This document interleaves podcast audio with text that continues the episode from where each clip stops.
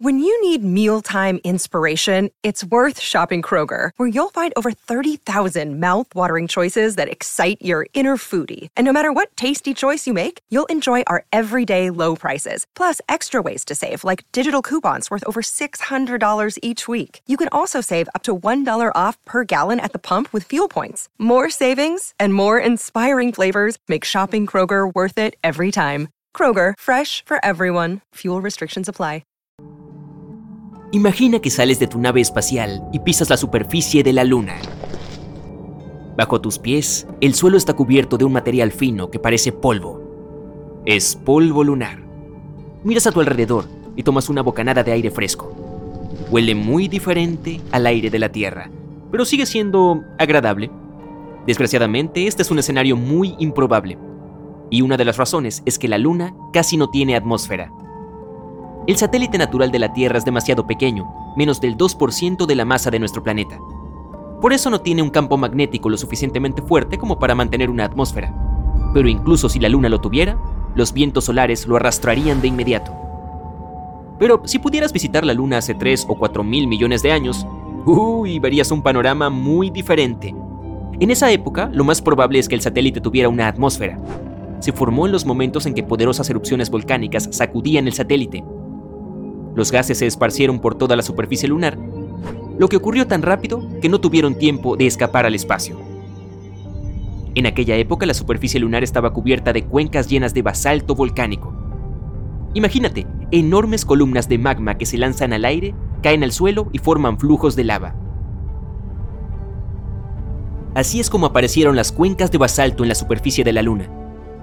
En un momento dado, los científicos de la Tierra tuvieron en sus manos muestras traídas de la Luna descubrieron que los flujos de lava no solo contenían monóxido de carbono y azufre, sino también los componentes básicos del agua. Gracias a estas muestras, los investigadores lograron calcular la cantidad de gas que se elevó y formó la atmósfera. La más densa se formó hace unos 3.500 millones de años y existió durante unos 70 millones de años. Luego de eso, ¡puff! La atmósfera se perdió en el espacio. Pero lo más interesante, cuando la Luna tenía atmósfera, el satélite estaba entre 3 y 10 veces más cerca de nuestro planeta. Una simulación por computadora sugiere incluso que la Luna estaba probablemente hasta 19 veces más cerca que ahora. La distancia entre ella y nuestro planeta podría ser de 30.000 kilómetros, mientras que hoy en día está a unos 390.000 kilómetros. Por eso la Luna se veía mucho, mucho más grande en el cielo. Por desgracia, en ese momento ni siquiera los dinos estaban cerca para admirar la vista. Mm, y tampoco yo. Al mismo tiempo, estudios más recientes han confirmado que nuestra Luna tiene realmente una atmósfera. Está compuesta en su mayor parte por hidrógeno, neón y argón, y contiene algunos gases poco habituales, como el potasio o el sodio. Another day is here, and you're ready for it. What to wear? Check. Breakfast, lunch, and dinner? Check. Planning for what's next and how to save for it? That's where Bank of America can help. For your financial to-dos, Bank of America has experts ready to help get you closer to your goals. Get started at one of our local financial centers or 24-7 in our mobile banking app. Find a location near you at bankofamerica.com slash talk to us. What would you like the power to do? Mobile banking requires downloading the app and is only available for select devices. Message and data rates may apply. Bank of America and a member FDIC. No se encuentran en las atmósferas de Marte, Venus o la Tierra. Por ejemplo, tristemente, una atmósfera así no es adecuada para nosotros, criaturas dependientes del oxígeno. Pero adivina qué, hay mucho oxígeno en la Luna.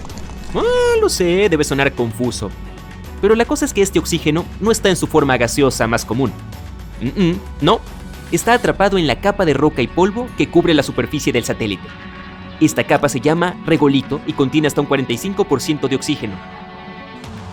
¿Esto significa que si la gente aprendiera a extraer este oxígeno podríamos vivir en la Luna? Oye, oye, no tan rápido. El oxígeno de esas rocas está muy unido a los minerales, y para romper estos componentes necesitaríamos toneladas de energía y equipos especiales. Pero si se consiguiera iniciar este proceso, el satélite aportaría bastante oxígeno. Ahora, existe la teoría de que la Luna podría haberse formado durante una colisión entre la Tierra y otro planeta. Este planeta debió ser más pequeño, del tamaño de Marte. Probablemente ocurrió hace unos 4.500 millones de años. Otra teoría afirma que la Luna fue un asteroide o algún otro cuerpo extraño, se formó en algún otro lugar del sistema solar. Al pasar por la Tierra, quedó atrapado por la gravedad de nuestro planeta. Otros expertos creen que en algún momento del pasado, la Tierra giraba tan rápido que parte de su material se desprendió. Pronto empezó a orbitar nuestro planeta y así fue como apareció la Luna en el cielo. Y la teoría menos emocionante afirma que el satélite natural de la Tierra pudo simplemente aparecer junto a ella durante la formación de nuestro planeta. Actualmente, la Luna es el quinto satélite natural más grande del sistema solar. También es uno de los más tensos, solo superado por el satélite de Júpiter Io. Lo más probable es que la Luna tenga un núcleo minúsculo, que no supera el 2% de la masa del satélite. De unos 676 kilómetros de ancho, está formado principalmente por hierro y azufre. Y la superficie de la Luna es oscura, a pesar de que el satélite natural de la Tierra es el objeto más brillante del cielo nocturno. En realidad, su reflectancia es solo un poco mayor que la del asfalto. Es posible que hayas oído que la Luna, junto con el Sol, provoca mareas en los océanos y mares de la Tierra. La atracción gravitatoria del satélite crea algo llamado fuerza de marea. Esto hace que el agua se abulte en los lados más cercanos a la Luna y más alejados del satélite. Estas protuberancias son lo que conocemos como mareas altas. Pero lo que no mucha gente sabe es que la Luna también hace que las rocas suban y bajen. Igual que hace con el agua. Por supuesto, este efecto no parece tan dramático como las mareas oceánicas, pero sigue siendo perceptible. La superficie sólida de la Tierra se desplaza unos 2 centímetros con cada marea. Y la Luna no solo provoca mareas en nuestro planeta, sino que también ralentiza su rotación. Este fenómeno se conoce como aceleración de marea. Aumenta la duración de un día en la Tierra en algo más de 2 milisegundos por cada 100 años. La Luna también se aleja de la Tierra, a la misma velocidad a la que crecen tus uñas. Es decir, unos 4 centímetros por año. Deberías cortártelas. Si un día se aleja flotando hacia el espacio, nuestro planeta tendrá que vivir tiempos difíciles. Sin la atracción estabilizadora de la gravedad de la Luna, la inclinación de la Tierra empezaría a cambiar salvajemente. Desde ninguna inclinación, lo que significa que no habría estaciones, hasta una gran inclinación, que daría lugar a un clima extremo. Como la Luna no tiene atmósfera, nada la protege de las temperaturas extremas. En la cara nocturna hace un frío increíble, menos 234 grados Celsius, Mientras tanto, en el lado soleado está literalmente hirviendo, con una temperatura de 121 grados Celsius. Otra cosa de la cual la Luna no puede protegerse sin atmósfera son los meteoritos.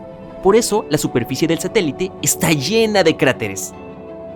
En comparación, en nuestro planeta hay unos 190 cráteres de impacto identificados. Muchos de ellos están ocultos por la vegetación o cubiertos de agua.